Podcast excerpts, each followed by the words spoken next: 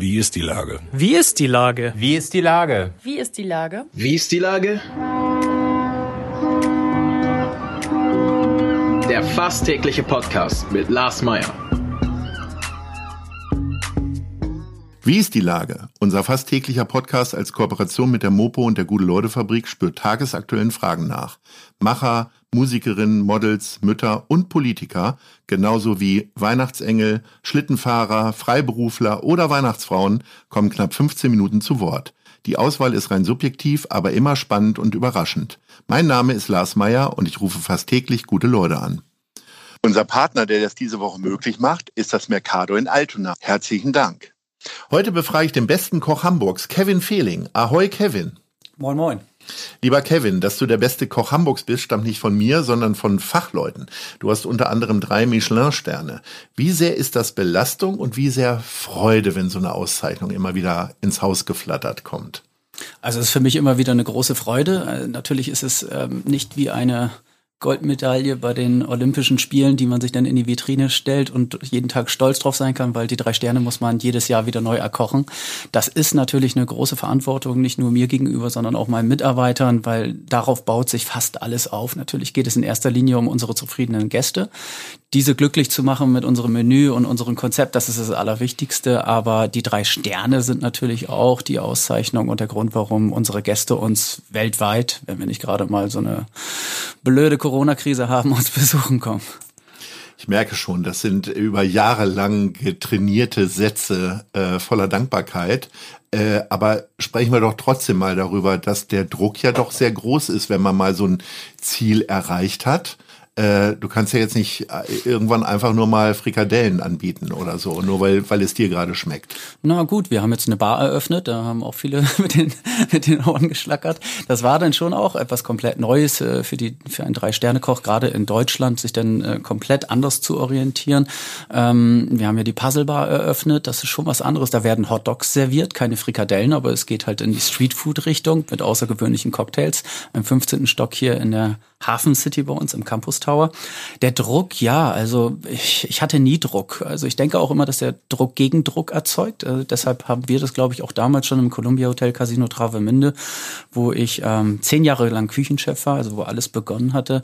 Ähm, relativ frei aufgekocht. So der, der erste Stern, den zu erkochen, das war wirklich Druck. Also ich kann mich wirklich ganz gut daran erinnern, als ich das die ersten drei Jahre nicht geschafft hatte und schon als 18-Jähriger mir auf die Schulter geschrieben hatte und es in die Welt herausposaunt habe, ich möchte Sternekoch werden, ähm, hatte ich mir den Druck selbst gesetzt. Das war schon schmerzhaft und ähm, aber als er kam, habe ich alles rausgeschrien und rausgeheult in einen Godewin-Park in Travemünde abends und danach ging es mir gut und alles, was danach kam, war ein Obolus und das hätte ich mir niemals vorstellen können, dass ich drei Sterne in meinem Leben erkochen würde. Und ähm, damals, als ich bei Harald Wohlfahrt in Bayersbronn in der Küche stand, ähm, da war das für mich so eine fast so eine Gottheit. Heute ist er fast ein Freund, sage ich mal, der, wenn er gerade in Hamburg ist, auf einen Kaffee vorbeikommt. Und ich bin mit ihm jetzt gleichgestellt, zumindest äh, das, was äh, die die Küche ausmacht. Und das ehrt mich einfach. Und ich sehe das einfach als als als ähm, ja ganz demütig dankbar an. Das und wir kämpfen jeden Tag. Ich bin immer noch bissig und kreativ. Das ist einfach in mir drin. Deshalb auch das Restaurant auf der MS Europa The Globe bei Kevin Fehling, äh, das wir eröffnet hatten im letzten Jahr. Parallel dazu unsere Puzzlebar. Bin halt so ein ja rastloser Mensch und ähm, habe da ziemlich viel Energie. Aber dieser Druck der drei Sterne, der ist für mich etwas Positives. Also er bringt mich einfach immer nur weiter nach vorne und wenn ich irgendwann das Gefühl habe, ich möchte keine drei Sterne mehr kochen, dann kann ich auch irgendwann in den nächsten Jahren entscheiden, dass ich ein Folgeküchenchef, äh, so ein Zögling, so ein, so ein Schüler, der so ein Musterschüler, der das Talent einfach hat, vielleicht auch als Küchenchef das Restaurant zu führen. Da rede ich jetzt nicht über die nächsten äh, drei, vier, fünf Jahre, aber vielleicht in zehn Jahren. Warum nicht? Also ich sehe das alles sehr offen. Ich möchte niemandem beweisen, dass ich es schaffe, 30 Jahre drei Sterne zu erkochen. Wer hat dich denn äh, so als Jugendlicher, als du gesagt hast, so ich will jetzt Koch werden, inspiriert? War das dann eher jemand in der Familie? Weil im Grunde die, diese Fernsehköche sozusagen gab es ja damals noch nicht. Es gab so drei, vier Halbgötter in Weiß mit Kochlöffel in der Hand. Einen hast du schon angesprochen. Äh, wer, wer war das? Also eigentlich hat mich niemand inspiriert. Also natürlich war die Küche bei uns zu Hause immer sehr präsent. Das komme aus der im Horst, das ist eine sehr rustikale Küche, aber meine Mutter hat jeden Tag für uns frisch gekocht. Also wirklich egal, ob sie zwei Jobs hatte oder den ganzen Haushalt das äh, schmeißen musste. Wir haben jeden Tag äh, wirklich frisch gekocht zu Hause. Das war für uns eine Selbstverständlichkeit. Wir sind immer gut essen gegangen. Und mein Onkel war Berufsschullehrer für Köche, hat auch Meister ausgebildet. Das war dann immer schon irgendwie so präsent, aber ich glaube nicht wirklich der Grund, warum ich dann eine Ausbildung gemacht habe zum Koch. Ich wollte damals, war immer mein Ziel, Hoteldirektor werden. Deshalb hatte ich ein Praktikum gemacht als Hotelfachmann und konnte dann in die Küche reinschnuppern. Das war mir alles im Hotelgewerbe dann doch ein bisschen zu langweilig. Und die Küche fand ich dann toll. Habe ein Praktikum gemacht und äh, das lief einfach alles ganz gut, es fiel mir so gut in die Hand und ähm, spürte da einfach eine ganz tolle Atmosphäre in der Küche. Man konnte da irgendwie so ehrlich und offen sein ähm, auch locker, äh, aber dennoch war es alles ähm, sehr diszipliniert und streng, wenn es um das Produkt ging. Und ähm, das hat mich äh, irgendwie angezeckt. Und dann habe ich relativ schnell eine Ausbildung zum Koch gemacht und danach war es dann mein Ziel, okay, wenn ich Koch bleibe, dann äh, möchte ich zu den Besten gehören. Bist du froh, gerade jetzt in der Krise nicht Hoteldirektor geworden zu sein und jetzt ein Hotel mit 250 Zimmern, sondern ein vermeintlich kleineren Apparat äh, zu führen und zu lenken? Ja, ich glaube eher im Gegenteil. Das ist, glaube ich, in meiner Position jetzt ein bisschen schwieriger als ein Hoteldirektor. Ein Hoteldirektor sind ja meist angestellt. Ich bin selbstständig. Habe äh, gerade in der Corona-Zeit haben wir ähm, mehrere hunderttausend Euro investiert in die Puzzlebar. Wir wollten die am 1.4. eröffnen. Dann durften wir nach dem Lockdown am 1.6. Dann mussten wir wieder schließen aufgrund des zweiten Lock Lockdowns. Und ähm, dann haben wir natürlich noch unser Restaurant The Table, wo die äh, Betriebskosten extrem hoch sind. Ich habe ja allein grob 25.000 Euro Miete mit allen Unternehmen, auch mit meinem Privathaus im Monat und äh, das muss man dann erstmal Das Privathaus dann schon mit 20.000. nee, nee, also machen wir mal 12 und 10, das sind die Unternehmen. Nein, nein, also ich bin da relativ offen, da gibt's ja auch keine großen Geheimnisse und äh, weil, weil diese, diese Verantwortung zu tragen, auch gerade in der Krise, ähm, meine Mitarbeiter äh, mit durchzubekommen, weil das ist ja das größte Problem. Zwar gibt es eine, das Kurzarbeitergeld, aber das äh, liegt bei 60 Prozent. Was soll denn ein Koch, der im Durchschnitt als Jungkoch zumindest, jetzt nicht als Zuschef, äh, aber doch ähm, im Vergleich zu anderen Berufen relativ geringes Gehalt hat, ähm, damit anfangen. Er hat seinen Lebensstandard ja auch mit dem Trinkgeld irgendwie mit aufgebaut. Teilweise gibt es dann halt doch schon im Monat äh, höhere Beträge, die dann auch irgendwie in den laufenden Kosten über die Jahre mit eingeflossen sind, ob das jetzt die Miete ist, ob das das Auto ist, was auch immer. Und da geht es denen jetzt nicht so gut. Ne? Und äh, deshalb versuchen wir natürlich auch neue Wege zu gehen, gerade auch mit der Bar.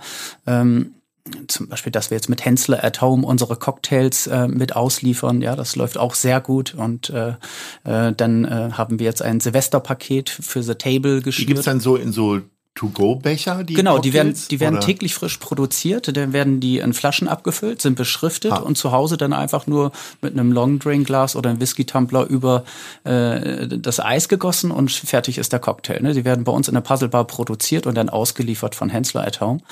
Und jetzt sind wir gerade dabei, ähm, wir finishen gerade unser, äh, unsere Silvester-Genussbox. Da ist dann eine Flasche Champagner dabei, vier Cocktails, ähm, ein Dreigang-Menü. Ähm, also die, keine drei Sterne, logischerweise kann man das zu Hause nicht umsetzen, aber ein Menü, das ich gerne zu Hause Silvester essen würde und, und das auch dann werde. fertig oder so angekocht? Das ist, das ist eigentlich fertig. Es gibt da zum Beispiel geräucherten Lachs, den man noch selbst äh, aufschneiden muss. Dann gibt es Kaviar dazu, ähm, ein Yuzu-Creme fraiche und ähm, ähm, Kartoffelchips, die aber in Olivenöl ausgebacken wurden. Also was rustikales, nobles, aber nicht zu steif und nicht zu spießig.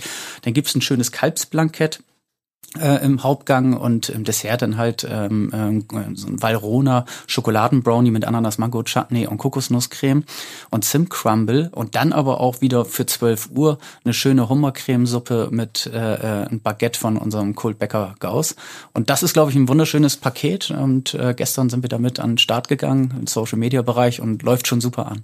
Okay, was kostet das dann? Das muss man jetzt mal fragen. Ja klar, das kostet 175 Euro pro Person und wenn ja. man überlegt, was da drin ist, ist es eigentlich ein Schnapper. Okay, mhm. ja. Dann äh, gucken wir uns das mal an und zugreifen, so solange davor.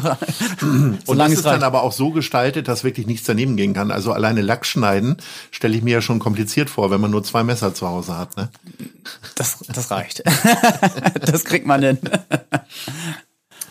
Ähm, wie stelle ich mir Kevin Fehling denn jetzt in der Phase vor, der zu Hause ist und ein banales Rührei macht? Ähm, ist es etwas, du bist ja tatsächlich auch bekannt dafür, dass du diesen Trieb hast, immer noch mal was anderes zu machen. Äh, landen dann auf einmal Cranberries bei dir im Rührei oder äh, ist es wirklich ganz normal, wie es jeder macht, mit Salz und Pfeffer und möglicherweise, wenn es in die Omelette-Richtung geht, noch mit weiteren Zutaten? Ja, genau. Also so ein Rührei, das äh, koche ich zu Hause ganz gern, aber es soll dann halt perfekt sein. Ne? Es muss die perfekte Konsistenz haben. Ich stehe dann dabei und wenn meine Frau ein Rührei macht, dann kann ich gar nicht dabei zuschauen. Das ist dann also, ist eine Vollkatastrophe. Sie kann halt nicht kochen, ermöglicht mir natürlich auch jeden Tag in der Küche zu stehen, zumindest jetzt in der Lockdown-Phase und äh, meine Kreativität freien Lauf zu lassen. Aber es geht dann gar nicht so äh, in, in das äh, Außergewöhnliche, sondern es ist dann irgendwie etwas, was was Interessantes, was ich noch nie gekocht habe, aber doch eher in die rustikal ist. Zum Beispiel einen wunderschönen Zander gebraten mit mit äh, Rahmsauerkraut und Serviettenknödel, die denn aber in Perfektion. Dann stehe ich schon gerne zu Hause zwei drei Stunden in der Küche und mach's dann aber richtig. Aber es kann auch ein wunderschönes Risotto sein mit gebratenem Fisch oder also äh, ich koche unglaublich gerne indisch zu Hause ne? und äh, auch äh, besuche ich mal das Dim Sum Haus jetzt in der Lockdown-Phase und hole mir dort TK, die frisch hergestellten oder selbst produzierten Dim Sums raus und äh, äh, setze die dann zu Hause auf die Körbe. Gibt's denn irgendwas, Cornelia Poletto hat mir mal verraten, dass sie Maggi immer zu Hause hat. Gibt's irgendwas, was du zu Hause hast, wo jede Hausfrau eigentlich aufschreien würde und sagen würde, das kann er doch nicht machen? Also Maggi ist bei uns auch da, weil ich manchmal so den Hieper habe, ein schönes weiches Ei mit Maggi zu essen. Das kenne ich nur so aus der Kindheit, aber äußerst selten. Ne, Harissa, das ist eine marokkanische Gewürzpaste ähm, mit Chili, Tomate, Paprika, die sehr scharf ist. Da kann es schon passieren, dass ich mir ähm, ein einfaches Käsebrot schmiere und dann oben diese Chili-Paste raufsetze. Also ich koche auch unglaublich gerne abends einfach mal so ein Shashuka. Ne? Das ist so ein israelisches, äh, mhm. auch teilweise ist irgendwann, glaube ich, umgekehrt nach, äh, von, von Nordafrika nach Israel Israel gewandert und äh, da kommt dann einfach Thunfisch rein, äh, klein geschnittene Tomaten, Harissa in, in rauen Mengen, dass man es fast gar nicht mehr essen kann, drei Eier und dann wird das einfach kurz in den Ofen geschoben und dann so richtig matschig mit äh, Vollkorntoast gegessen. Also das sind so Dinge, die braucht man natürlich auch. Fühlst du dich beim äh, Lebensmitteleinkauf, also privat, weil alles andere wird dir ja wahrscheinlich geliefert oder du gehst auf den mhm. Großmarkt, mhm. äh, fühlst du dich ja manchmal beobachtet? Äh, wenn du dann doch vielleicht einen Snickers mal in den Einkaufswagen fallen lässt und die Leute denken, oh mein Gott? Nein, also das ist ja auch der Vorteil, den ich habe, ist, dass ich, dass mein Bekanntheitsgrad und das äh, möchte ich auch so nicht so groß ist, dass ich jetzt äh, überall bei jedem Rewe, Edeka oder Aldi Markt erkannt werde. Das haben wir fast alle genannt. Ja, genau. ist keine Werbung. äh, äh, nein, also es geht darum, dass, dass, dass ich auch das ist auch mit ein Grund, warum ich nicht alles mache. Alles, was mit Seriosität zu tun hat im TV-Bereich, das mache ich gerne mal auf dem roten Sofa zu sitzen. Ähm, aber auch zum Beispiel bei Kitchen Impossible mitzuwirken, aber nur, wenn der Tim Melzer bei mir im Restaurant ein Gericht kochen muss, das ein anderer Koch wieder ihm vorgeschlagen hat. Ich würde jetzt zum Beispiel nicht im Battle gegen ihn antreten, weil das wiederum nicht mein Ding ist. Ähm, ich, ich äh, bediene einfach den seriösen Part und wenn ich mal durch die Stadt gehe oder in der Hafen City bin, dann kann es schon mal passieren, dass jemand ein Bild mit mir machen möchte oder mich anspricht, aber ähm, es ist alles im positiven Gleichgewicht, dass ich äh, einfach nochmal auch ganz normal leben kann. Ähm, wie ist das denn? Du hast ja jetzt schon Tim Melzer und äh, Steffen Hensel angesprochen. Gibt's da so gerade jetzt so eine Art Solidaritätspakt oder so einen Austausch über die Situation der Gastronomie hier in Hamburg? Ja, also ich habe mich jetzt gerade mit den äh, Boris Kaspritsch äh, getroffen aus dem PT Amour, ist ja auch ein Ein-Sterne-Koch, habe sein Paket dort mal ausprobiert. Das war wirklich grandios, das kann man nicht anders sagen. Also äh, ist da jetzt schon seit Wochen im Thema und produziert fast Vollzeit mit seinem Team in der Küche und liefert dann 50 bis 150 Pakete in der Woche aus, aber auf einem absoluten High-End-Niveau. Ähm, natürlich tauscht man sich dann aus. Ähm, ich weiß nicht, ich bin da jetzt nicht so derjenige, der sich da im Social Media Bereich ähm, erzürnt über die aktuelle Situation, denn für die Pandemie kann am Ende des Tages keiner was. Die Frage ist halt nur, wie gehen wir damit um? Ähm, wenn ich für mich spreche als Gastronom und auch für viele andere Gastronomen sprechen kann, weil wir uns halt auch telefonisch oftmals austauschen, äh, kann ich einfach nur sagen, dass wir uns derzeit, ne, also bei den aktuellen Zahlen, heute sind wir bei 23.479 Fällen, Neuinfektion und über 520 neuen Toten und bin jetzt in der sechsten Woche zu Hause. Also muss man sich mal fragen, ob das Sinn gemacht hat, dass man ähm, eine Branche, die Gastronomie, natürlich gehören auch andere Branchen dazu, die mir in dieser, dieser Stelle auch sehr leid tun, weil die sehr leiden. Aber ich kann ja nur für die Gastronomie sprechen. Ähm, zu Hause sind und ein Restaurant schließen müssen, in, in, meiner Situation, das über ein Dreivierteljahr in der Woche ausgebucht ist oder am Wochenende sogar ein Jahr. Ja, dann wird einfach die Tür zugeschlossen, also du bleibst jetzt zu Hause, geht nicht. Ne? Und das ist halt schon im Nachgang fühlt man sich da nicht gerecht behandelt. Dass wir etwas tun müssen, das steht für mich außer Frage. Ich kann gerne meinen Teil und ich möchte auch meinen Teil dazu beitragen, diese Pandemie in den Griff zu kriegen und einzudämmen. Ähm, aber äh, nur wir so, wo ich glaube, äh, ich weiß nicht ganz genau, es sind schon einige Millionen Menschen, die ähm, mit der Gastronomie zu tun haben oder direkt auch in der Gastronomie arbeiten. Nur da so ein Bauernopfer zu suchen, ne, wir haben da jetzt, wenn wir und da gehe ich leider von aus, vielleicht sogar bis Februar oder März geschlossen bleiben müssen, über eine Million Umsatz verloren. Ne? Und wenn es dann noch Menschen gibt, die ähm, sich darüber aufregen, äh, dass wir äh, für November und Dezember eine, ähm, ein Überbrückungsgeld von 75 Prozent bekommen, kann ich nur, kann, kann, kann ich nur drüber lachen. Ne? Das ist ja ist ein Tropfen auf dem heißen Stein. Ne? Also natürlich ähm, ist es besser als nix und ich glaube auch vergleichsweise zu anderen Ländern äh, auf der ganzen Welt geht's uns besser äh, als anderen, definitiv. Nicht nur medizinisch, sondern auch, äh, wie wir staatlich unterstützt werden. Aber man muss ganz klar sagen, ähm, ich bin einfach für einen kompletten Lockdown, so wie es beim ersten Mal auch war. Es hat einfach etwas gebracht und dieses äh, im Bundestag, was man da gestern auch wieder gesehen hat, ich bin nicht politisch äh, so engagiert, aber ich verfolge doch täglich die Nachrichten und dieser Hühnerhaufen, wie sie dann da rumzappeln und sich gegenseitig dann einfach immer versuchen, den Boomern zuzuschieben, äh, dennoch ist es wahrscheinlich Teil des Wahlkampfs, äh, passt einfach nicht. Ne? Also ich fühle mich da nicht gerecht behandelt, weil einfach ähm, es hat sich ja nichts verändert dadurch, dass die Gastronomie jetzt seit sechs Wochen geschlossen wurde. Dass wir was machen schon, aber dann sollten wir vielleicht alle gemeinsam an einen Strang ziehen, zu Hause bleiben und einfach mal vielleicht fünf oder sechs Wochen die Füße stillhalten.